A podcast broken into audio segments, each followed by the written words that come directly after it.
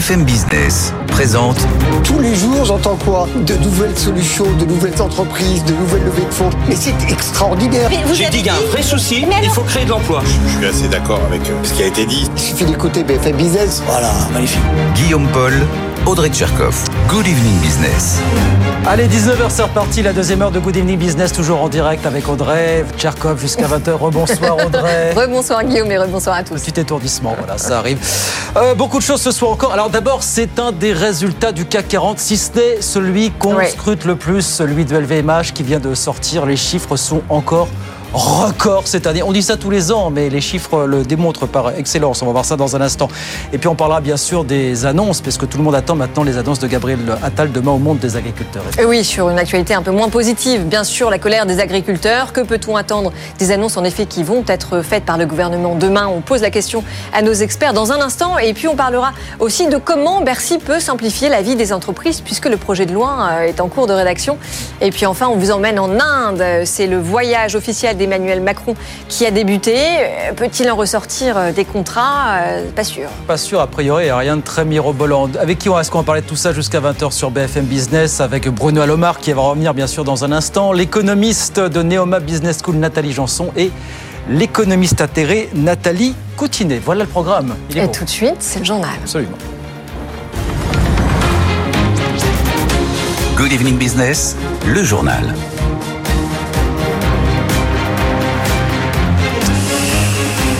Donc on le disait, ce sont des résultats toujours scrutés de très près. Ils viennent de tomber juste après la clôture des marchés financiers. Les résultats 2023 de LVMH, ils sont records. On dit ça quasiment tous les ans en fait. On est avec François Cholet, le président de Monsécure Finance en visio. Bonsoir François, merci d'être avec nous quelques instants. Bonsoir. Si on se résume, euh, chiffre d'affaires, plus de 86 milliards d'euros en hausse de 9%, bénéfice net 15,2 milliards. Malgré un marché du luxe qui a commencé à montrer quelques signes de faiblesse au troisième trimestre. La question est donc toute simple, comment font-ils François? C'est encore une solide publication. Il n'y a pas vraiment de déception. La seule déception pourrait être relativement à ce qu'on avait connu sur une publication de Richemont qui était plutôt optimiste. Et, et mais vraiment, euh, il n'y a, a rien à dire. On a, on a un groupe qui a, a perdu pas mal de terrain, que ce soit en valorisation et en multiples. Le titre se paye une vingtaine de fois les résultats. C'est plutôt la fourchette basse hein, de la valorisation du groupe LVMH. Et, et, et compte tenu de la qualité fondamentale de, de ses actifs, de sa croissance embarquée, de son niveau de marge qui surprend encore légèrement au-dessus des attentes du consensus, eh bien, le groupe est vraiment un des meilleurs acteurs pour euh, jouer le secteur du luxe. Il n'y a pas, euh, c'est tout à fait incontournable et on est dans les dans les publications des principaux poids lourds des indices. Euh, je dois dire que euh, cette publication n'est pas de nature à faire une énorme surprise favorable. On a eu euh, par le passé LVMH qui publiait bien au-delà du consensus. Euh, c'est ok, c'est une bonne publication simplement pas trop surpris. Il sera important de voir un petit peu la communication du groupe suite à cette publication, c'est-à-dire quelles sont les tendances début Ouais. 2024, voir comment se comporte la, la normalisation de la demande américaine dans un contexte économique où on a François, je vous interromps. Voilà, on a, un problème de liaison avec François, mais on a compris que pour vous, c'était une publication sans, point noir pour le coup, et qu'effectivement, la, qualité et la résilience du modèle étaient toujours là. François Cholet, donc le président de Monségur Finance, ce soir avec nous sur, euh, sur BFM Business. Dans l'actualité, par ailleurs, ce soir, la colère des agriculteurs et les blocages qui se poursuivent. Et la question est de savoir désormais ce que va pouvoir annoncer Gabriel Attal demain, vendredi. Nathan Cocampo. Les premières réponses aux agriculteurs sont attendues demain au cours d'un déplacement de Gabriel Attal avec le ministre de l'Agriculture. On parle d'une mesure d'aide sur le gazole non routier, des mesures de simplification administrative, d'un allègement aussi de certaines contraintes environnementales, celle du Green Deal notamment, sur la mise en jachère de 4% des terres, des mesures piochées dans la liste des doléances des syndicats. La FNSEA et les jeunes agriculteurs en ont remis 24 hier soir au gouvernement.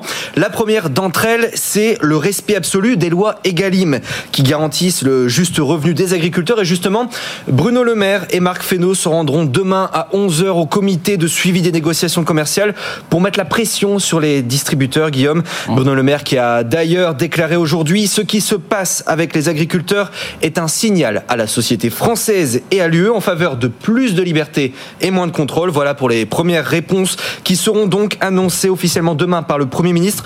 Mais attention, la FNSEA a prévenu. Ces doléances ne sont pas une base de négociation et appellent le gouvernement à prendre en compte l'intégralité de ces demandes. En attendant, les jeunes agriculteurs et la FDSEA appellent à bloquer Paris demain. Voilà le monde agricole qu'attend les annonces de Gabriel Attal. Bien sûr, on en reparlera avec nos experts tout à l'heure sur BFM Business. En France, toujours, le Conseil constitutionnel a donc censuré en grande partie la loi immigration du gouvernement. Il a sanctionné euh, en, notamment plusieurs mesures de durcissement votées euh, sous la pression de la droite, comme le durcissement de l'accès aux prestations sociales pour les étrangers, durcissement des quotas migratoires annuels ou encore la fameuse caution retour pour les étudiants étrangers. Ça a été annoncé donc tout à l'heure sur les coups de, de 17h30. Et puis dans l'actualité ce soir, une réunion sans surprise finalement du côté de la Banque Centrale Européenne. La BCE n'a pas touché à ses taux directeurs et Christine Lagarde l'a dit en creux, l'heure de les baisser ces taux. Clairement, elle n'est pas encore venue. Écoutez. Nous sommes déterminés à assurer le retour au plus tôt de l'inflation au niveau de son objectif de 2% à moyen terme. Sur la base de notre évaluation actuelle, nous considérons que les taux d'intérêt directeurs de la BCE se situent à des niveaux qui, maintenus pendant une durée suffisamment longue, contribueront fortement à atteindre cet objectif. Voilà Christine Lagarde, droite dans ses bottes aujourd'hui à Francfort, conférence de presse que vous avez peut-être suivie en début d'après-midi en direct hein, sur, euh, sur BFM Business. Et puis alors pendant ce temps, vous allez voir que l'économie américaine, elle continue de planer. Le chiffre est tombé tout à l'heure. Le PIB américain a progressé de 2,5% en 2023. Il a même fait plus 3,3% sur le troisième trimestre. Les Américains consomment. Antoine Hollard a pu le constater en traînant ses guêtres du côté du Maryland. Reportage. Sur son téléphone, Rebecca fait défiler les photos de ses derniers voyages. L'an dernier, elle s'est fait plaisir. L'Espagne et le Japon, trois semaines à chaque fois. En Espagne, euh, et ça a dû coûter peut-être 10 euh, 000 dollars pour euh, tout, tout, compris. Au Japon, 9 000 dollars peut-être. Mais c'était un bon moment pour aller au Japon parce que le dollar était très fort. Comme elle, c'est toute l'Amérique qui fait chauffer la carte bancaire. Les dépenses des ménages ont battu tous les records pendant le Black Friday ou les fêtes de fin d'année notamment.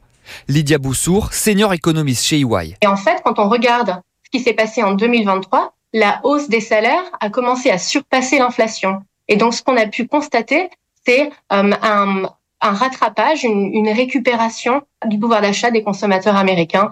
Une situation dont profite Jimmy Brio. Donc là, on est en train de préparer nos inserts de pommes pour nos chaussons aux pommes. Dans la banlieue de Washington, l'atelier de boulangerie-pâtisserie de cet entrepreneur français tourne à plein régime. Il va ouvrir quatre nouvelles boutiques cette année. En 2023, on a fait une progression de 25% euh, en global sur l'année, mais surtout sur la fin d'année avec les fêtes. On a passé les 3000, euh, les 3000 bûches, donc c'est à peu près 1000 bûches de plus que l'année dernière. On va faire 2500 galettes. La consommation des ménages, principal moteur de l'économie américaine, devrait encore progresser en 2024. Voilà l'économie américaine qui plane. Antoine Hollard avec nous sur BFM Business. Alors au milieu de tout ça, Emmanuel Macron, lui, a petit, euh, pris un petit peu le large. Il est arrivé en Inde tout à l'heure pour une visite d'État de deux jours. A priori, il n'y aura rien de mirobolant côté contrat, mais forcément, c'est toujours intéressant d'aller préparer l'avenir avec un partenaire de ce calibre. Régine Ralèche nous rappelle quelques chiffres euh, fondamentaux. L'Inde, c'est d'abord une puissance démographique. Avec plus d'1,4 milliard d'habitants fin avril, elle détrône la Chine qui occupait jusque-là la première place du podium. C'est aussi une économie qui se développe et se consolide. Cinquième puissance mondiale, elle affiche une croissance à faire pâlir d'envie les Européens à plus de 6% en 2023 mais les inégalités demeurent fortes. À 2400 dollars en 2022, le PIB par habitant est 17 fois inférieur à celui de la France et le marché de l'emploi est lui aussi en tension avec un taux de chômage autour de 8% et particulièrement élevé chez les moins de 25 ans puisqu'un jeune sur deux n'occupe pas d'emploi. Enfin, la question environnementale reste le grand défi indien. Pour atteindre ses objectifs de mix énergétique, New Delhi doit augmenter sa production solaire de 30% d'ici à 2030. Un chemin ardu pour un pays qui dépend encore à 75% du charbon. Voilà, et puis des relations commerciales entre la France et l'Inde encore un petit peu balbutiantes. On en parlera tout à l'heure à 19h45 avec nos experts sur BFM Business. 19h10 en attendant, on retourne sur les marchés. Je rappelle la clôture à la Bourse de Paris ce soir, le CAC 40 dans le vert, plus 0,11%, 7464 points. Bonsoir Clémence Tanguy, comment ça se passe du côté de, de Wall Street à mi-séance? Bonsoir Guillaume, bonsoir à tous. Ça se passe euh, bien du côté de Wall Street, on est dans le vert aussi. Hein. Il faut dire que euh, euh, c'est aujourd'hui, les marchés US comme en Europe ont été portés à la fois par des annonces macro et micro. Alors du côté américain, hein, les marchés ont été portés par l'incroyable croissance américaine. Hein. La croissance du PIB en 2023 a été annoncée à 2,5%. La résilience de l'économie US, eh ben, on la voit aussi évidemment dans les indices qui sont en légère hausse soir. 0,42% pour le Nasdaq Composite à 15 547 points. 0,34% de hausse pour le S&P 500 à 4 885 points et euh, des valeurs qui euh, sont sous le feu des résultats. Alors, euh, parmi les valeurs qui se distinguent aujourd'hui, on a IBM hein, qui grimpe de 10% après l'annonce de bons résultats. Mais surtout, surtout, la valeur à retenir aujourd'hui, c'est Tesla qui dévisse en bourse, hein, qui a perdu environ 12 avec des résultats très décevants. La baisse des marches en octobre-décembre diminue plus vite que prévu en rythme annuel, conséquence de la politique agressive de la baisse des prix menée par Elon Musk et une baisse des prix qui pourtant permet tout juste désormais de ne pas faire baisser les ventes.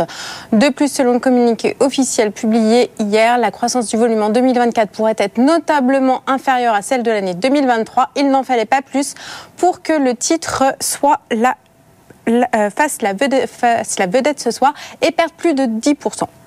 Merci beaucoup Clément, Clémence Tanguy, donc à Euronext pour BFM Business. 19h12, on revient avec Audrey Tcherkov dans un instant et nos experts. Les attentes du monde agricole avant les annonces de Gabriel Attal demain, le chantier de la simplification et puis Emmanuel Macron euh, en Inde pour essayer de relancer un commerce franco-indien qui, quoi qu'on en dise, est encore un petit peu balbutiant quand même. Tout ça plus d'autres choses jusqu'à 20h évidemment. À tout de suite. BFM Business présente Good Evening Business, les experts du soir. Les syndicats agricoles attendent donc désormais les annonces de Gabriel Attal demain vendredi. Il est 19h15 sur BFM Business et on en parle tout de suite avec nos invités. Bruno Alomar, vous êtes resté avec nous. Vous êtes toujours directeur général de New Horizon Partners. Mmh, euh, Nathalie Janson, professeure à Neoma Business School. Euh, bonsoir. Bonsoir. Et puis Nathalie Coutinet, économiste de la santé et maîtresse de conférence à l'Université Paris 13. Bonsoir. Euh, donc certains syndicats agricoles menacent de monter à Paris puisque qu'ils estiment, si ils estiment que les annonces sont insuffisantes et Gabriel Attal, lui, a passé la journée à enchaîner les réunions. Il a enchaîné les réunions avec les ministres de l'économie, de l'agriculture, de la transition énergétique. Il y a encore des réunions ce soir. Effectivement, des euh, syndicalistes qui, sur le terrain, n'excluent rien en fonction de ce qui sera annoncé ou pas demain. Écoutez, Arnaud Caillol, c'est le président des, des jeunes agriculteurs. On est un mouvement qui est en train de monter en puissance. Vous l'avez vu, ça a démarré euh, sur euh, le sud, le sud-ouest. Ça se généralise depuis hier, aujourd'hui euh, à toute la France. Toutes les possibilités sont sur la table, toujours dans un même but, bien sûr, de pas faire des dégradations inutiles. Je pense que vous pouvez le constater sur les mouvements de nos deux réseaux. C'est dans la dignité, c'est dans le respect des biens et des personnes. La capitale doit être un des derniers recours. Toutes les possibilités sont sur la table. On peut tout imaginer. Vous savez que nos deux réseaux sont capables d'imaginer plein de choses plein de même des choses qu'on n'aurait peut-être pas euh, pu euh, prévoir. Mais euh, la balle est dans le camp du gouvernement et à eux de faire aussi que on en évite de paralyser un pays qui a aussi, je pense, d'autres problèmes. La balle est dans le camp du gouvernement. Mais justement, que peut-on en attendre de ce gouvernement, en tout cas à court terme? Qu'est-ce qu'on peut attendre des annonces qui vont arriver demain? Nathalie Janson une boule de cristal. Boule de cristal. Eh bien, écoutez, euh, je pense que de toute façon, le gouvernement peut, enfin, à part essayer d'agir sur la simplification, euh, voilà, qui est réclamée aussi euh, parmi les, les, choses qui, qui vont euh, vraiment mettre les, agriculteurs en, difficulté parce qu'ils croulent sous à la fois des paperasseries administratives et dans des contextes euh, qui sont pas toujours très stables en termes de revenus. Euh, voilà, étant donné que c'est une politique européenne, on peut pas non plus, on peut pas décider au niveau national, même si avec la, réforme il y a quand même un peu de, de, dimension. Enfin, il y a, il y a une reprise de la dimension nationale sur certaines décisions, mais néanmoins, je pense qu'à part de la simplification, je vois pas ce qu'ils peuvent leur annoncer d'autres euh, euh, là tout de suite maintenant. En tout cas, a un effet très court et, tout de suite. Oui. Ils ont l'air de dire qu'ils sont prêts à attendre un certain temps. S'il y a des annonces significatives, enfin, je regardais la liste des revendications de la FNSEA, il y en a 140. C'est ça, c'est complètement. Comment va-t-on satisfaire le, Il y a plein de choses différentes. Il, y a des, il y a aussi entre la FNSEA et d'autres, la Confédération agricole, par exemple, des points de vue qui sont très différents. Il y a aussi la question des retraites qui a jamais été réellement. Euh, traiter cette, réellement finalement. Donc là, il y aurait peut-être aussi une possibilité d'agir. il y a la question de, du gasoil non routier qui finalement ne représente pas énormément dans la masse des dépenses des agriculteurs. Il y a aussi une inégalité de revenus qui est très forte. Euh, donc il y a quand même beaucoup de sujets très divers euh, et aussi, à mon sens, euh, la nécessaire, indispensable transition écologique ou, agriculture, mais qui n'est finalement pas pensée réellement et qui n'est pas intégrée. Mmh. Ça a été pensé dans certains secteurs, dans le bâtiment par exemple, mais là, c'est pas du tout pensé. Donc effectivement, on oblige euh, les agriculteurs à certaines euh, améliorations en termes de pesticides, de pratiques, mm. qui me semblent extrêmement nécessaires, mais avec un accompagnement, un accompagnement minimum. Bah, on, a on, a dégainé le fameux Green Deal. Oui, mais sans finalement. On a mis la charrue avant les bœufs avant de s'intéresser à la question de, de façon. Bah, de la praticité, en fait. Oui, c'est ça. On rappelle un peu la réforme des retraites. On a mis la charrue avant les bœufs. Voilà, et, c'est plutôt les gros agriculteurs qui bénéficient de la PAC et les petits qui finalement la subissent. Donc euh, il y a vraiment toute une réflexion à mon sens, euh, sans être complètement spécialiste de ces questions, il y a une vraie question. Et, pour répondre à, votre question, immédiatement, effectivement, les marges de manœuvre sont pas très importantes. Alors oui, non, parce qu'il y a des choses qui sont rapides euh, à mettre en place. Vous en avez cité certaines. Il y a aussi ce gros sujet euh, du volume de terre en jachère. Aujourd'hui, on impose à nos agriculteurs 4% de terre en jachère, ce qui est colossal. Et en face de cela, eh bien, on produit moins, mais pour importer plus. Alors il y a cette question-là. Vous avez raison. Il y a et en plus, on importe des, produits qui, eux, ne sont pas soumis aux mêmes normes que nos propres produits. On marche complètement sur la tête. Oui, parce qu'il y a la question des traités, euh, des accords de libre-échange qui sont poussés par les grandes firmes euh, industrielles ou, ou, ou de toute façon les grandes firmes, les grands groupes, mais qui ne tiennent pas compte finalement de la réalité agricole. Et les agriculteurs ont raison de dire on importe euh, du lait euh, de, de Nouvelle-Zélande, ou on va importer du lait de Nouvelle-Zélande, mais euh, nous, on ne vit pas de notre, de notre production laitière. Et oui, et, et cet accord aussi, Bruno Lomar, vous allez le commenter, du Mercosur, qui est absolument injuste, en tout cas par rapport à nos propres agriculteurs. Donc, enfin, comment est-ce qu'on continue à les mobiliser alors qu'on signe des traités de libre-échange qui euh, font qu'on globalement on se tire une balle dans le pied tous les jours? Euh, bah, D'abord, c'est pas moi qui ai négocié le traité, mais non, mais vous pouvez nous dire ce que vous en pensez. Ben, il faut, revenir à des choses qui sont très simples. Un traité de libre-échange, il n'est pas fait pour la France ou les agriculteurs français. Il est fait comme la politique monétaire est faite pour 20 États de l'Union européenne, de la zone euro, pardon. Et les accords de libre-échange, ils sont bâtis pour les 27 États de l'Union européenne. En économie, il y a Frédéric Bastiat qui disait il y a ce qu'on voit et ce qu'on voit pas. Ce que vous entendez et on l'entend tous, et moi je ne dis pas que les gens entendent, on entend la colère, la détresse des gens, mais ce que vous entendez pas, c'est d'autres catégories de la population européenne, des consommateurs par-ci, et même des agriculteurs par-là, qui eux sont très contents de ça. Donc, euh, une fois que... Ah, mais vous êtes en train de défendre l'Europe, pour une fois. Absolument pas. J'essaie en, permanence de, la ramener à la réalité de ce qu'elle est et pas de ce qu'on voudrait qu'elle soit à l'intérieur du mmh. périphérique français. Donc c'est un petit peu différent. Les accords de libre échange, euh, euh, euh, les accords de libre échange, ils tombent pas du ciel. C'est des choses qui sont négociées pendant des années par des gens qui ne se disent pas on va faire une vilainie aux agriculteurs français. C'est pas ça. Et pour autant que ces personnes le, feraient ou le diraient. Ça voudrait dire quoi? Ça voudrait dire que la France qui a bâti la PAC, je, le mmh. disais tout à l'heure, et qui l'a contrôlée, a complètement perdu le contrôle de la PAC. Bravo nos gouvernants. C'est pas, euh, ça date pas d'aujourd'hui. Ça fait 20 ou 25 ans, premièrement. Et deuxièmement, et juste pour, je, passerai, je passerai la, la, la, parole. La, parole. Euh, euh, les accords de libre échange. Il y, y a des ratifications. Il est déjà arrivé dans le domaine commercial. En 1999, par exemple, de mémoire, les États membres avaient dit à Monsieur Pascal Lamy, qui n'était pas n'importe qui dans le domaine commercial, c'était le commissaire, il est devenu patron du WT ensuite, l'accord trouvé ne nous satisfait pas, nous les États membres, alors on n'en veut pas. Si la France n'est pas capable de défendre ses intérêts dans la politique commerciale, il faut peut-être regarder du, côté du Brexit. Nathalie Coutinet, vous voulez réagir à ce que vous disiez Voilà, Nathalie va défendre ses opinions. Non, mais les accords de libre-échange, ils reposent sur sur l'idée que le libre-échange améliorerait, etc., la situation des consommateurs dans les pays, mais ils, viennent complètement absurdes dans un contexte de transition écologique, de production, de... Voilà, il y a une absurdité de poursuivre ces accords de libre-échange qui sont quand même plus dans l'intérêt des grands groupes industriels que des consommateurs, parce qu'un consommateur, il va être content de payer un petit peu moins cher un bien, mmh. mais si ensuite ça crée du chômage et que finalement euh, on lui augmente ses cotisations chômage, est-ce qu'il est vraiment gagnant? Je ne suis pas persuadée que les consommateurs soient vraiment gagnants. Les grands gagnants, c'est plutôt les groupes et les grands perdants, bah, dans ces accords, dans les accords agricoles, c'est effectivement plutôt les agriculteurs. Et, et, je pense que cette logique du libre-échange mmh. qui a, été, qui a dominé les années 90, aujourd'hui est obsolète compte tenu d'un certain nombre de contraintes écologiques. Nathalie Janson, est-ce qu'il faut arrêter de signer des accords de libre-échange? Je vais dire à tour de bras. Non, je vous souviens qu'Emmanuel Macron, dont on parlera tout à l'heure, est en Inde et qu'il va justement essayer On en de parle faire tout à l'heure. avancer l'accord de libre-échange entre Mmh. l'Inde et l'Union européenne. Je referme. Alors moi, je vais, je vais endosser ma, ma veste de Jean-Marc Daniel. Voilà. Pour C'est-à-dire des vestes Tremblay. libérales. Exactement.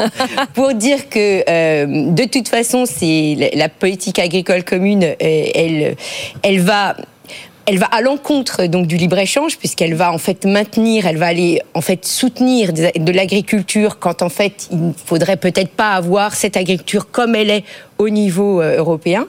Et, euh, et que donc ce qu'on voit aujourd'hui c'est qu'effectivement malgré la protection il y a des perdants qui perdent de trop à un moment donné il y a des gagnants. Et effectivement ça met en colère parce qu'on retarde les transitions. Donc je reviens sur euh, le cas de, de la Nouvelle-Zélande qui avait elle ouvert son agriculture qui avait enlevé les aides notamment pour ses producteurs de kiwis et où ça a complètement changé le, le- le Oui. paysage agricole. Ils n'ont pas disparu. Ils ont rajeuni en général. et ils, ont- ils se sont mis dans une agriculture plus en phase avec euh, les, les, les fameux, les fameux avantages comparatifs qu'avait euh, l'Australie. Donc, et- mais, mais je pense que ça c'est typique en fait des, des a- de, de, de quand on, on veut en fait défendre des, des avantages qui ne sont plus après. Ça ne veut pas dire que les agriculteurs disparaîtraient, il faut, faut bien comprendre, mais ce seraient pas les mêmes. Et surtout, ça ferait, on n'aurait pas ce soutien des grands groupes, des grands céréaliers, Oui. puisqu'effectivement, comme il a été rappelé par euh, Nathalie Coutinet, c'est la plupart du temps ceux qui sont les plus gagnants. Mais Donc ça veut dire oui, qu'ils auraient à disparu, gagner, mais oui, continuera à gagner. Comment? Il continuera à gagner. Moi, j'ai un désaccord de fond sur euh, là-dessus. Bah. Enfin, le, le libre échange et la disparition en plus de la souveraineté euh, monétaire, euh, agré- euh, alimentaire, pardon, dont on dont on pas risquerait. Enfin, il y a qu'à voir ce qui s'est passé dans la pharmacie, euh, qui est un secteur que je connais bien, où on est maintenant complètement dépendant euh, de la production euh, et de la recherche euh, qui vient d'ailleurs. Donc, les accords de libre échange ou le libre échange ou la libre, ça a ses limites. Bah, On n'a pas Mais alors attendez, parce que je sens que un Bruno. Alomar veut s'exprimer. Bruno, j'ai une question à vous poser. Je ne comprends pas quand vous dites que la PAC a été imaginée par la France. La politique agricole commune, quand elle est imaginée au sortir de la Seconde Guerre mondiale, c'est pour assurer une indépendance alimentaire à l'Europe. Et on a six pays fondateurs. La France en fait partie, mais l'Italie, l'Allemagne, la Belgique, le Luxembourg et les Pays-Bas aussi. C'est un projet hein. commun. Alors la France était censée en être le leader, mais c'est un, c'est un projet commun à la base. Oui, un- bien sûr, c'est un projet commun. Simplement, juste pour faire un tout petit peu d'histoire, quand on a fait le traité de Rome de 1957, les- chacun est venu, c'est un peu comme une mariée, de- a mis quelque chose dans la corbeille de la mariée. Oui. Les Allemands ont mis la politique de la concurrence. Tiens, c'est bizarre, ils contrôlent la politique de la concurrence depuis toujours.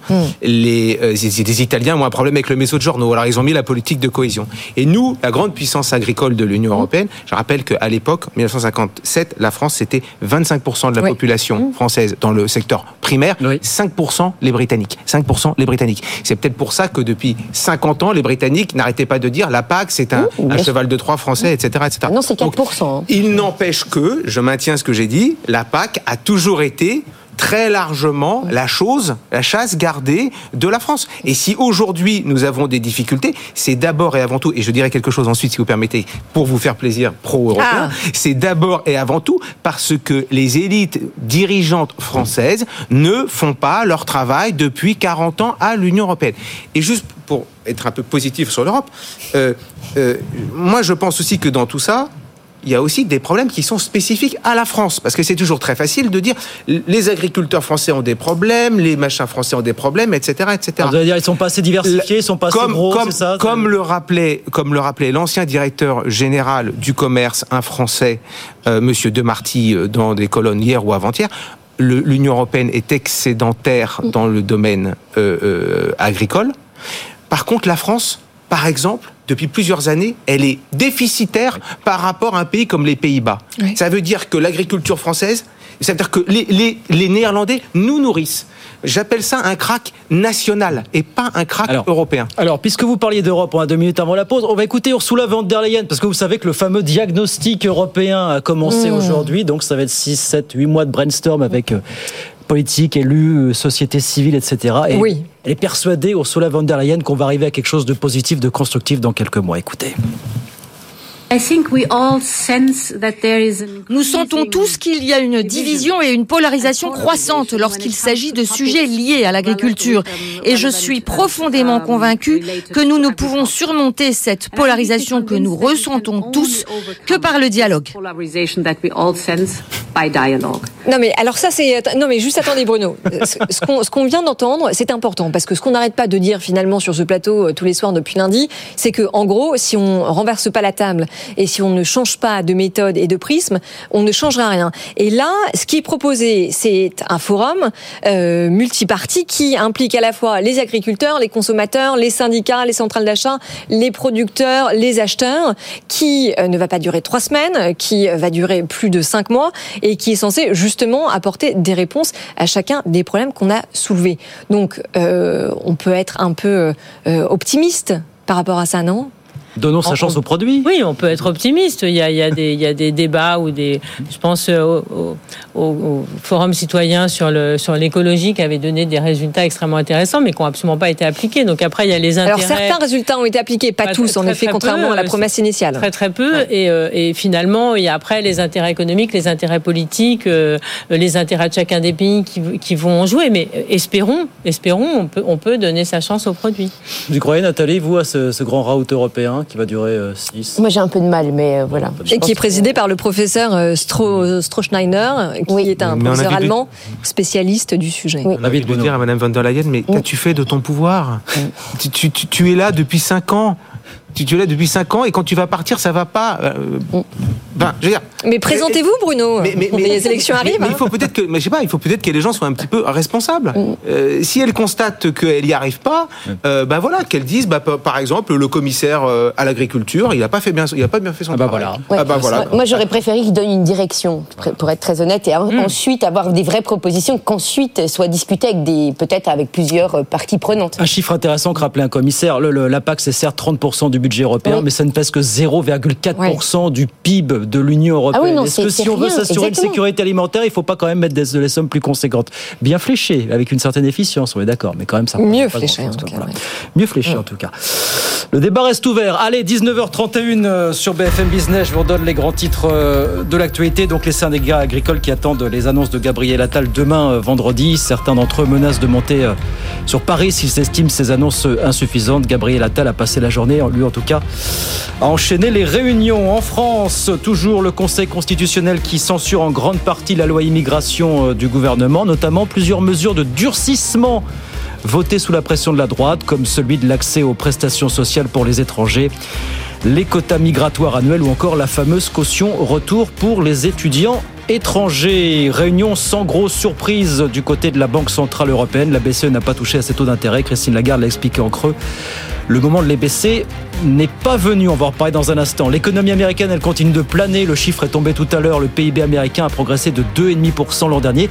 Il a même fait plus 3,3% sur le seul quatrième trimestre. Et puis, chiffre encore record en 2023 pour LVMH. On dit ça tous les ans. Chiffre d'affaires à plus de 86 milliards d'euros. Bénéfice net à un peu plus de 15 milliards. Nous abordons 2024 avec confiance, a dit tout à l'heure le PDG Bernard Arnault. 19h32, on revient bien sûr dans un instant, on est là jusqu'à 20. Et oui, avec nos experts, on va parler notamment de la simplification pour les entreprises promise par Bercy. À mon avis, nos experts vont pas être d'accord sur le sujet. À tout de suite. BFM Business présente Good Evening Business, les experts du soir.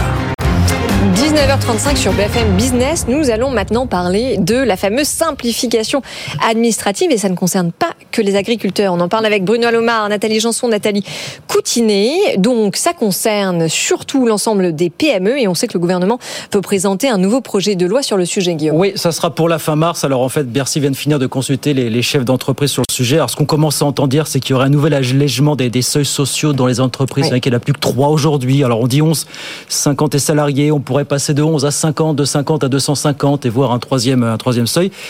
Mais on parle au sens large. Nous rappelait tout à l'heure un député de la majorité d'une complexité administrative qui coûte chaque année 70 milliards d'euros aux entreprises, ce qui est quand même considérable, un sacré handicap, il faut quand même le reconnaître. Hein, ça coûte cher et ça démoralise euh, une grande partie des dirigeants qui passent un temps infini à remplir euh, tous ces papiers. Et donc, euh, enfin, il faut dire que la grande promesse du gouvernement, c'est le fameux dites-le nous qu'une fois, euh, qui est un peu la règle du bon sens, parce que c'est vrai qu'on demande 55 fois la même chose aux entrepreneurs euh, sur des euh, formulaires à remplir qui s'empilent. Donc, est-ce qu'on y croit cette fois? Nathalie Cousinet, est-ce qu'il faut encore lâcher euh, les entreprises un petit peu, alléger les entreprises toujours et encore. Disons qu'il y a un besoin de, règles et de, effectivement, et de normes et de déclarations euh, diverses, fiscales, URSAF, qui sont nécessaires. Il y a un respect de normes de euh, réglementation de, des produits.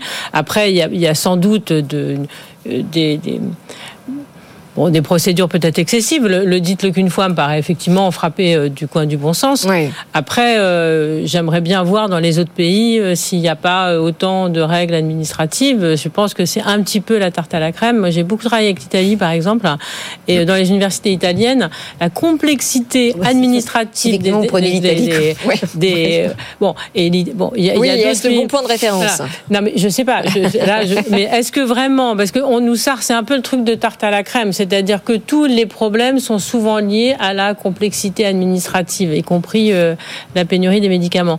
Bon, moi, je veux bien que ça soit l'alpha et l'oméga. Si c'était le cas, alors tant mieux, simplifions et ayons des entreprises. en- Mais franchement, j'y crois pas. Et puis quand on voit ce que demandent les entreprises. euh, comme simplification, de réduction du droit du travail, euh, bon, il y a une simplification administrative qui n'est pas nécessaire. Alors peut-être qu'il y en a une qui est nécessaire. Oui. Non, mais parce qu'il y a aussi des, des obligations sociales euh, qui, qui sont absolument délirantes. hein. La déclaration sociale nominative tous les mois, l'obligation Oui. d'avoir un règlement intérieur, la mise en place du fameux euh, CSE, euh, tout ça c'est très lourd quand même. Nathalie Janson. Ah bah, c'est sûr qu'en France, on n'est pas réputé pour être léger, euh, voilà, au niveau de, de 400 000 normes, nous rappelait Oui, il y, a, il, y a, il y a vraiment beaucoup de, de normes. Bon, après, c'est voilà, c'est un choix de société, mais c'est c'est clair que c'est en même temps un frein. Enfin, on peut pas tout avoir. qu'on peut pas, on peut pas à la fois euh, encadrer de cette façon. On peut le, enfin, voilà, il y a, une- je pense que certains euh, préfèrent que ce soit comme ça parce que c'est encadré, protégé. Mais évidemment, le revers de la médaille, c'est que ben c'est pas souple. Enfin, je veux dire, on- je vois pas comment on peut euh, allier les deux. Alors après, il peut y avoir aussi des espoirs. Faut pas non plus négliger hein, du côté de la technologie qui peut Oui. euh, simplifier en fait euh, beaucoup de choses. Alors qu'il peut aussi en notamment- complexifier certaines. hein. On est en oui, train de se rendre compte à oui également, égards, également. enfin, Mais bon, c'est vrai que vous pouvez avoir des, des, des choses déclaratives, gérées effectivement euh, à la fois euh, par euh, par la blockchain ou, ou même par euh, par l'intelligence artificielle, qui peut peut-être simplifier la vie de l'entrepreneur. Mais bon, est-ce que un entrepreneur de petite taille, il, va- il va avoir le réflexe d'utiliser euh, ChatGPT J'en sais rien, parce que ChatGPT peut devenir un assistant. hein, donc, euh, enfin, Oui, il tout à fait, très ouais. facilement devenir un assistant. Mais est-ce qu'il aura le réflexe? Voilà, c'est. Je, suis Ça pas trem- que ça fait que trembler Nathalie Coutinet. Bah, euh, bah, moi, bah, je sais que, que voilà, à notre euh, petite euh, petite échelle, je sais que voilà, c'est très utilisé pour pour moi-même, je l'utilise beaucoup pour me soulager de certains trucs euh, qui sont pas très très intéressants. Donc, je pense que ça peut aussi apporter à des, des choses la technologie. Mais là, en tout Mais cas, si on pouvait la- simplifier, ce serait quand même mieux. Mais oui, alors justement, sur la méthode pour arriver à cette fameuse simplification, en effet, qu'on promet depuis bien longtemps, le ministère de l'économie euh, a consulté euh, beaucoup de chefs d'entreprise. Donc, on peut imaginer euh, que ce qu'il en remonte, ça soit euh, en effet la réalité du terrain et qui soit euh, euh, justement euh, appliqué maintenant euh, dans ce qui va être annoncé, non? Bah, il faut il faut l'espérer. Moi, je trouverais très bien qu'on simplifie tout ça. Vous n'avez pas l'air convaincu quand même. hein. Ah non, je suis pas du tout convaincu. Je suis pas convaincu parce que ceux qui nous disent qu'ils vont simplifier aujourd'hui, ils N'ont ont aucun complexifié intérêt. euh, depuis, euh, depuis. Non, mais c'est la grande promesse, promesse de, de Gabriel Attal aussi. Donc, euh, Mais c'était la promesse de longtemps. hein. Sarkozy, Mais c'est la- euh, exactement, c'était la promesse ça de fait- tout le monde. Oui, oui, C'est une arlésienne. tout le temps, donc, C'est vrai que oui, le président a laissé son plan de simplification C'est- avec des voilà. acronymes plus ou moins c'est- une arlésienne en fait, hein, euh, Bah et pourtant, encore une fois, il y a des choses qui peuvent se faire. Euh, Oui, oui. Et qui peuvent se faire. Je répète ce que je disais tout à l'heure euh, euh, à propos de l'agriculture, euh, Ouais. dans l'exemplarité euh, au plus haut niveau de- des institutions. Que le Parlement fasse moins de lois. Tout simplement. Que le Parlement fasse moins de lois. Non, mais, Bruno, moi je vous repose la question qu'on posait tout à l'heure, c'est que quand on regarde euh, chez nos voisins individuellement, est-ce que le sujet de la simplification administrative est uniquement un sujet français? Est-ce qu'on voit ça en Allemagne? Est-ce qu'on voit ça en Italie? Oui, apparemment. Hein, en ah ben oui, oui, en Italie. En Espagne, est-ce qu'on va chercher nos voisins belges? Je ne sais oh, pas. Les, voilà. les règles sont moins appliquées en même temps aussi. Après, il y a aussi. Est-ce que nous sommes hors compétition? Moi, j'ai pas fait l'étude, mais à mon avis, on est, ça fait partie des sujets dans lesquels on est tout en haut, de, tout en haut de, voilà. classement.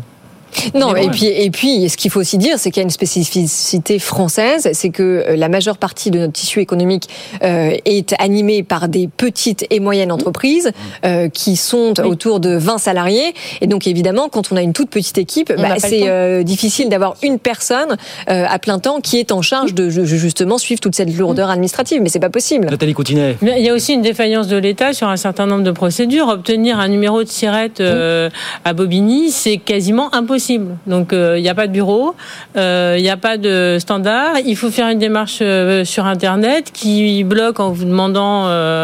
Voilà. Donc il y a aussi des procédures publiques qui sont parfois empêcheuses de tourner en rond. Dans, dans, ce qui est demandé aussi, c'est que l'État finalement honore ses factures plus rapidement. Mm. Bah, là, c'est pas de la simplification, c'est du bon sens. Oui. C'est l'application en fait. C'est juste, bah, ouais, c'est effectivement quand l'État commande quelque chose, il paye très très tard. Et pour une petite entreprise, c'est effectivement mmh. extrêmement compliqué. Mmh. Donc il y a des choses qui pourraient venir de l'État sans passer par une grande loi de simplification. Et qui viendra de l'intelligence artificielle. Eh ben, Mais la, ça la, va arriver la, demain, la digitalisation peut vraiment Mmh. aider à, Oui, oui, à, à, à, rendre le processus plus souple. Même pour la, si vous avez de la blockchain, l'information elle est là, donc vous n'avez pas besoin d'aller la donner 15 fois puisqu'elle est là, donc elle est juste consultable. Donc il y a plein de choses comme ça qui pourraient quand même euh, alléger. Bono. Mais justement pour euh, en revenir à l'Europe, être un peu moins positif cette fois. Je me disais aussi. C'était très louche. Ça avait duré trop longtemps. Voilà.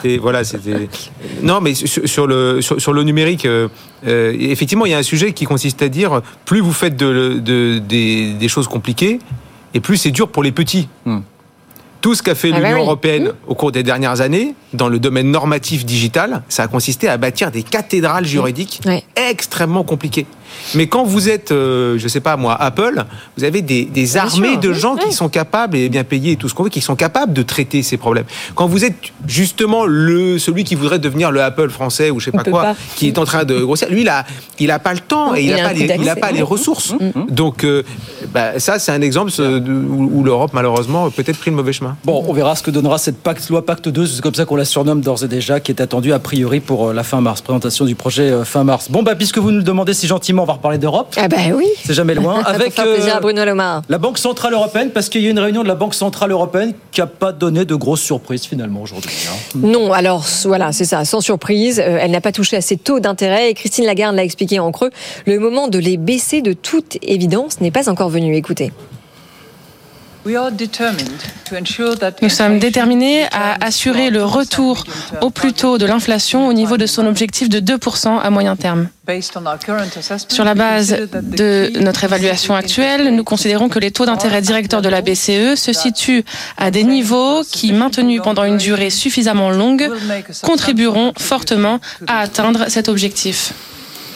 Oui, alors j'ai trouvé ça un peu antinomique. Son discours avec euh, la réponse qu'elle a donnée à une journaliste de Bloomberg mercredi euh, qui lui posait la question de savoir si oui ou non la BCE allait commencer à baisser ses taux à partir du printemps, euh, puisque Christine Lagarde lui a répondu euh, que c'était probable. Et là, finalement, elle revient dessus en disant euh, euh, rien n'est sûr, euh, rien n'est acté. Mais en réalité, c'est ce qui va se passer, Nathalie Janson. Non, moi je dirais pas que c'est acté non plus. Je pense Ah ouais qu'ils vont voir. euh, oui, il y a, il y a une forte probabilité que ça se passe comme ça. L'in- L'inflation Euh, sous-jacente ralentit. Effectivement, ça, ça ralentit. Néanmoins, effectivement, euh, comme il y a eu une petite remontée en décembre euh, qui n'était pas attendue, enfin voilà, il y a eu, c'était un peu plus élevé qu'on attendait. On se demande ce que ça va pouvoir donner. Bon, voilà, il- je, je, c'est- juste ça. Bon, maintenant, est-ce qu'il faut les baisser? Moi, je sais pas. Enfin, pour les baisser, pourquoi faire? Alors voilà, je, je Bah, pour, pour donner un peu de souffle à l'économie et puis oui, la bon, croissance. après, éventuellement. Voilà, faut, faut voir euh, un petit peu. D'ailleurs, ça sera intéressant de voir comment se positionnera euh, justement sur le sujet la Banque centrale américaine, puisqu'on vient de voir que finalement ils finissent encore plus fort. Donc Bah on oui. se demande à quoi ça servirait de baisser des taux d'intérêt. Bon, en Europe, effectivement, la question est peut-être un peu plus justifiée par rapport euh, aux, aux dynamiques de même Et si puis à la récession pas. qui gagne une majorité des on pays a- en Europe. On a objectivement des chiffres effectivement plus plus qui s'essoufflent comparé aux Enfin, États-Unis. on a quand même une inflation qui, alors sur l'ensemble de Oui. l'année 2024, devrait quand même encore être à 2,7%. Oui. Voilà, enfin en moyenne, c'est-à-dire que pour l'instant, elle est encore un peu plus élevée. Donc, c'est peut-être pas le moment de baisser les taux d'intérêt pour l'instant. Euh, oui, sauf que est-ce que l'inflation est d'origine monétaire? Non. Ah, voilà. Euh, Alors ça, c'est un vaste débat. Oui, franchement, là, franchement, enfin, là, en tous les cas, là, présentement, on est à peu près d'accord pour dire que non. Donc, et on n'a pas eu la boucle prix-salaire hein, qui était tant. Oui, enfin, si tant est qu'elle existe, pour le moment, encore une fois, mais il euh, y, a, y, a, beaucoup de mythes sur la politique monétaire. Le, Friedman euh, a fait énormément de dégâts en annonçant une vérité qui n'en est pas une. Euh, donc, bon, en tout cas, on n'a pas une inflation. on peut peut-être pas être d'accord. Hein. Je crois que ça a été maintenant quand même largement démontré, mais en, tout cas, là, on n'a pas de, d'inflation qui est d'origine monétaire, et on a une politique monétaire qui comprime la croissance. Euh, et donc, euh, alors effectivement, réduire l'activité économique, ça fait réduire l'inflation, euh, même si elle n'est pas d'origine monétaire. Donc, mais il y aurait peut-être d'autres d'autres façons de faire. Et effectivement, dans un dans un jeu global, la BCE pour le moment a pas tellement de choix. et comme vous le rappeliez, c'est pas la BCE de la France, mais la BCE de l'ensemble de la zone euro, et de s'aligner aussi sur la politique américaine. Donc Bruno Alomar, est-ce qu'on peut se dire ce soir que si la désinflation euh, persiste euh, et si les perturbations des chaînes d'approvisionnement ne s'aggravent pas par rapport au contexte géopolitique, on aura une baisse des taux euh, d'ici l'été? Non, c'est moi en tout cas moi je dirais jamais ça parce que je, ne connais pas assez la politique monétaire et c'est et l'économie est trop instable. En revanche, je voudrais faire deux remarques. La première euh, pro-européenne. La première, c'est que euh, il y avait un monsieur tout à l'heure qui l'agriculteur euh, dans la première partie de l'émission qui hum. disait il, parlait de l'augmentation des coûts, l'augmentation du coût de la vie, etc. La Banque centrale européenne à l'allemande, c'est fait pour ne pas avoir d'inflation moi, je, pense, je considère que c'est un acquis de l'Europe de ne pas avoir d'inflation. Et en tout cas, d'avoir un, outil après, on peut critiquer, oui, mais il n'est pas assez bien. Il pas assez... Non, mais l'inflation n'est pas monétaire. D'avoir un, euh, d'avoir un outil, d'avoir un outil. Nous avons un outil dans l'Union européenne qui est là pour nous préserver mm. d'une chose que moi j'estime profondément négative pour nous tous, consommateurs, et là, bah, qui est euh, la Banque centrale européenne. Première chose. Et la deuxième chose, c'est que, peut-être juste pour, pour rebondir, vous, vous avez dit, euh, s'il y a moins de croissance, et c'est un peu ce que vous visiez, madame, oui. euh, euh, je rappelle qu'il y a du droit. Quand il n'y a plus rien dans l'Europe, il reste du droit. Le droit dit que la, la croissance n'est pas un objectif de la Banque Centrale Européenne. Point. Alors on peut dire, ceux qui ont fait le traité de Maastricht sont des imbéciles, ils auraient dû faire comme les Américains, etc. Ah, ce n'est pas un ah, objectif. c'est pas la politique qui a été menée euh, pendant euh, le Covid à ce moment-là. Donc euh, c'est pour, ça d'ailleurs, c'est pour ça aussi d'ailleurs que vous avez aujourd'hui une Allemagne avec une Cour suprême qui dit qu'il sera peut-être temps un jour de quitter l'euro. C'est pas vraiment une bonne nouvelle pour nous tous. C'est pour ça que vous avez en Allemagne un parti qui s'appelle l'Alternative für Deutschland qui va faire 30% et qui est un parti raciste et d'extrême droite qui est hostile à l'euro. Tout ça, nous le payons. Oui, d'accord. Non, mais juste attendez, pour vous répondre, 30 secondes, Bruno Alomar, quand vous dites que, en effet, le mandat de la Banque centrale, non, ce n'est pas de favoriser la croissance, très bien. Donc, son mandat, euh, on y revient, c'est quoi? C'est de ramener l'inflation à 2%. Donc, si on y arrive, hum. euh, il est fort probable qu'elle baisse ses taux, puisque euh, mission aura été accomplie. Oui. Ah bah voilà. mais, mais, pour l'instant, on n'y est bah, pas. Non, d'accord. Mais on, s'en rapproche. et on s'est plusieurs fois trompé, donc peut-être qu'on se Oui, oui, bah, bien sûr. Moi, je préfère être prudent. Mais... Ah, vous avez vu, Christine Lagarde a été un petit peu sanctionnée par ses équipes. Il y a eu un sondage interne. Alors, il y a des sondages en interne ah bah non, attendez, mais c'était le, le, coup de gueule non, de non, nos invités. c'en est un autre. Ah bon bah, Disons que ça en fait partie, oui. fait partie, oui, oui. Non, non. 56% désavoués par les personnels de la BCE au passage. Oui. Bon, il paraît que c'est pas hyper représentatif comme. Oui, il paraît euh, Justement, parce qu'il y a une question de méthode. Exactement. C'est un petit panel qui a été interrogé et chaque personne pouvait répondre plusieurs fois. Forcément. Mais on en reparle. Voilà. Donc c'est surtout ceux qui n'étaient pas contents après. Voilà. Il faut surtout répondre plusieurs fois pour se faire entendre. Emmanuel Macron lui a pris là. On a quelques minutes pour parler d'Emmanuel Macron qui a pris le large quand même. Ça fait du bien aussi de temps en temps pour une visite d'État de deux jours en Inde. L'Inde qui lui retourne en fait son invitation du 14 juillet, hein, puisque Narendra Modi était présent à Paris. Vous vous rappelez, c'était ce. Tout à fait, on en avait parlé. Alors en attendant, Emmanuel Macron a une petite phrase lourde de sens, alors qu'on a appris tout à l'heure que le Conseil constitutionnel avait en partie retoqué hein, le projet de loi immigration et notamment la caution retour des étudiants. Emmanuel Macron a lancé un appel à la jeunesse indienne. Écoutez. Je pense que la France est une formidable porte d'entrée pour l'Europe quand on vient d'Inde, et pour, le continent africain, qui est, pour une grande partie francophone. Et moi, je pense que l'Inde est un pays qui nous comprend mieux que beaucoup d'autres aussi dans la région, et qui est une, une grande porte d'entrée. Donc voilà, c'est pour ça aussi qu'on a pris cette initiative et qu'avec le Premier ministre Modi, on a dit on veut développer l'enseignement des deux côtés et que nous, on a cet objectif de passer à 30 000 étudiants. Et j'aimerais que grâce à vous, à tout le travail de Campus France et, et nos universités, on y aille même beaucoup plus vite. C'est faisable. C'est un beau pied de nez à la droite, ça, quand même, je trouve. Là. Oui, alors ça a beaucoup souri euh, sur le plateau euh, pendant cette allocution. Non, mais euh, il a quand même raison de, de lancer euh, cet appel, hein, juste de deux chiffres. En termes d'ingénieurs formés par an, Mmh. en France, on en a 37 000. En Inde, on en a Pas 100, 1 million? 1 million 5. Bon, bah voilà. Elles sont plus nombreux en même temps aussi. Oui, évidemment, mais euh, je peux comprendre justement qu'il en profite pour les Mais il y a une inciter grande incitation à venir se Il y a une grande France. incitation. Bah oui. Et effectivement, vu les résultats de PISA, en fait, Macron, il a raison. Il se dit, euh, on est vraiment mal barré pour Ah, moi, euh, l'innovation, donc il faut importer. euh, parle de Campus France, qui, est quand même, qui n'existe plus depuis Qui n'existe 5 ou 6 ans et qui Ah bah oui. s'appelle Études en France. Mais bon. C'est une petite sortie politique, on l'a bien compris, là. C'était- Oui, mais bon, Mais il faut c'est- qu'il c'est se maintienne quand même dommage, au quand même, euh, Euh, Il n'est pas très crédible. Par ailleurs, il y aura a priori pas beaucoup de contrats qui seront signés pendant ces 48 heures. Là, on fait cette année le 25e anniversaire du partenariat stratégique entre la France et l'Inde. Mais enfin, quand on regarde les chiffres, franchement, pardon, le commerce franco-indien, il est encore plus que balbutiant finalement, hein, dans pas mal de domaines. Bah, le commerce bilatéral franco-indien reste encore sept fois, vous avez raison, inférieur aux échanges commerciaux France-Chine, euh, très déficitaire pour les comptes français. Euh, justement, on a, on a raison d'y aller, on a raison de euh, leur parler et euh, d'essayer de, de faire en sorte euh, d'inverser euh, la vapeur. Pays très protectionniste encore. Bah, de toute façon, ce que hein. j'allais dire, oui, il est quand même, c'est le, le charmant, euh, voilà, président. Il est pas très, euh, enfin, je veux dire, voilà, c'est peut-être sympa d'aller le voir et tout, mais je pense qu'il est quand même globalement très nationaliste. Donc euh, bon, je pense pas qu'il aille, euh, qu'il ouvre ses chakras comme ça aussi facilement. hein. Ben, en même temps, c'est- assez logique. On parle beaucoup de la stratégie euh, China plus one euh, pour Oui. montrer. Bah, comment dire, le développement de l'Inde. euh, Il y avait un chiffre tout à l'heure sur votre plateau, c'est 2400 euh, dollars de PIB par habitant. Donc ils sont euh, 20 fois moins riches, euh, grosso modo, que les Français. Qu'on le veuille ou non, c'est un pays qui va beaucoup se développer. C'est tout à fait logique de s'y intéresser. Quand par ailleurs, le grand géant chinois, on voit bien que c'est de plus en plus difficile d'en faire. Donc moi, je trouve que c'est plutôt de bonne politique d'aller essayer de faire des choses avec les Indiens. Oui, et alors, puisque vous aimez bien les, les- les références euh, historiques, euh, l'Inde et la France sont liés par ce partenariat stratégique qui a été signé euh, il y a 25 ans par Jacques Chirac en 98, et quand même dans un contexte international de plus en plus tendu, les deux pays ont quand même tout intérêt à accroître leur collaboration. Parce Nathalie. que Oui, non, personne ne mais veut c'est le rôle du président de la République d'aller rendre des visites, d'aller faire des visites dans des pays. Donc, ouais, je, enfin, je trouve ça très bien qu'il aille en Inde. Après, j'ai pas grand-chose à dire sur le. Après, le- la sortie sur les étudiants, effectivement, quand on voit la difficulté aussi que les étudiants ont à obtenir des visas via études en France et non pas via Campus France, euh, c'est un peu un vœu pieux, mais bon, accueillons. Enfin, Oui, il y en a quand même. accueille enfin, les étudiants indiens.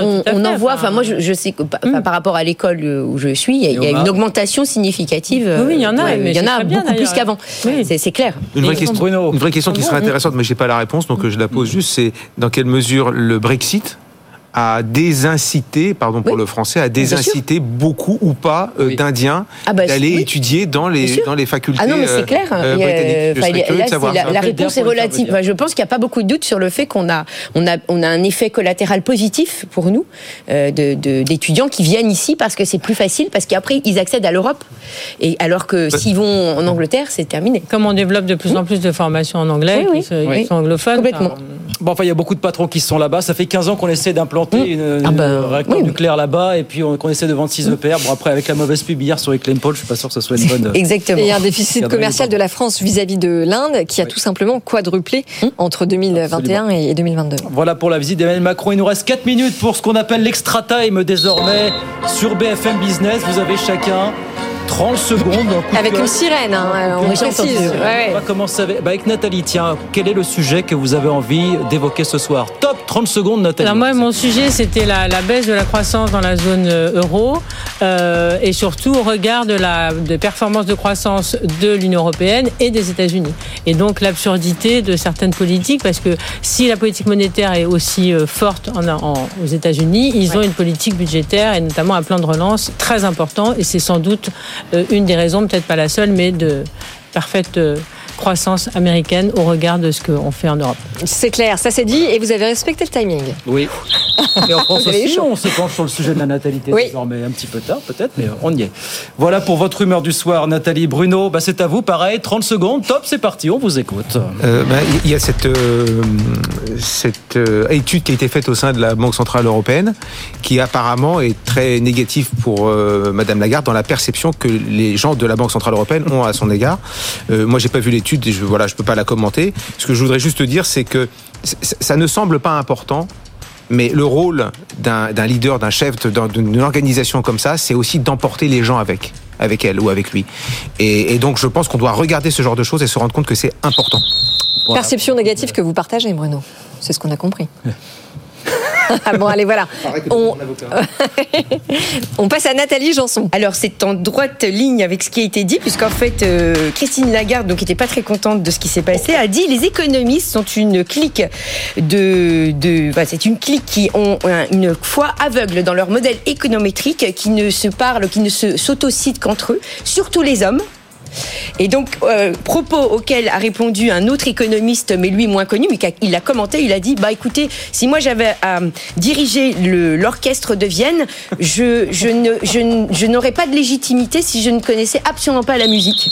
Extraordinaire. Bo- bonne réponse. Quelle soirée, pour, quelle soirée pour Christine Lagarde quand même, qui a quand même, qui a quand même. euh, Voilà, on l'a rhabillée. Sérieusement, Voilà, euh, mais- rhabillé pour euh, l'hiver. euh, On essaiera de l'inviter quand même un soir. Et ben voilà. Bon, 56% des personnels de la BCE, c'est ça le chiffre que je Oui, c'était en tête. 56%. oui. C'est quoi la question? Appréciez-vous euh, comment Appréciez-vous, oui, oui, oui, comment jugez-vous la perception de, du. oui. Je, je suis pas sûr, mais ça, j'ai pas fait l'étude et elle n'existe pas, je ne sais pas. Je suis pas sûr que si on faisait l'étude Ursula von der Leyen. euh, concernant Oui. Madame von der Leyen Et à voilà. la Commission, on aurait différent. des chiffres qui seraient bien meilleurs. Je dis ça pour rassurer Madame Lagarde. Voilà en tout cas pour vos humeurs du soir. Merci beaucoup à tous les trois d'être venus ce soir sur le plateau. Bruno Alomar, Nathalie Janson et Nathalie Coutinet. Merci beaucoup et à très vite avec plaisir sur BFM Business. 19h56 dans un instant euh, Tech Co avec euh, François Alors avant, avant euh, Guillaume, on, on rappelle que ce soir à 22h, Oui. il y a l'émission Impact. Donc c'est une émission hebdomadaire. Euh, tout le monde parle d'impact, dirigeants économiques ou politiques, mais qui en a vraiment? Eh bien, euh, réponse tous les jeudis soirs à 22h. Et mon invité ce soir, c'est Marc Simoncini. On écoute un extrait tout de suite. On l'a compris, vous avez fait plein de choses dans plein de secteurs différents. Est-ce qu'il y a un impact dont vous êtes le plus fier? Euh, d'être resté en France, malgré tout ce qu'on a fait pour que pour qu'on parte, nous les entrepreneurs ou les gens qui ont pseudo réussi. Ouais. Le truc dont je suis le plus fier, c'est d'avoir fait tout ça en France. Alors à la fois produire Ouais. beaucoup de choses, beaucoup de ce que j'ai fait, j'ai essayé de le faire en France, et surtout de rester en France à une époque où fiscalement on n'avait aucune raison de rester en France. Voilà, des entrepreneurs qui démarrent, qui réussissent et qui restent en France, ça existe. La preuve, on termine sur cette note positive. C'est ce soir à 22h, note positive. Voilà. Et puis Tech Co, effectivement, François Sorel dans un instant et toutes ses équipes. Et nous, on se retrouve bien sûr demain à 18h pour de nouvelles aventures. Très bonne soirée. Bonne soirée à tous. Business. À demain. Good Evening Business. Actu, experts, débat et interview des grands acteurs de l'économie.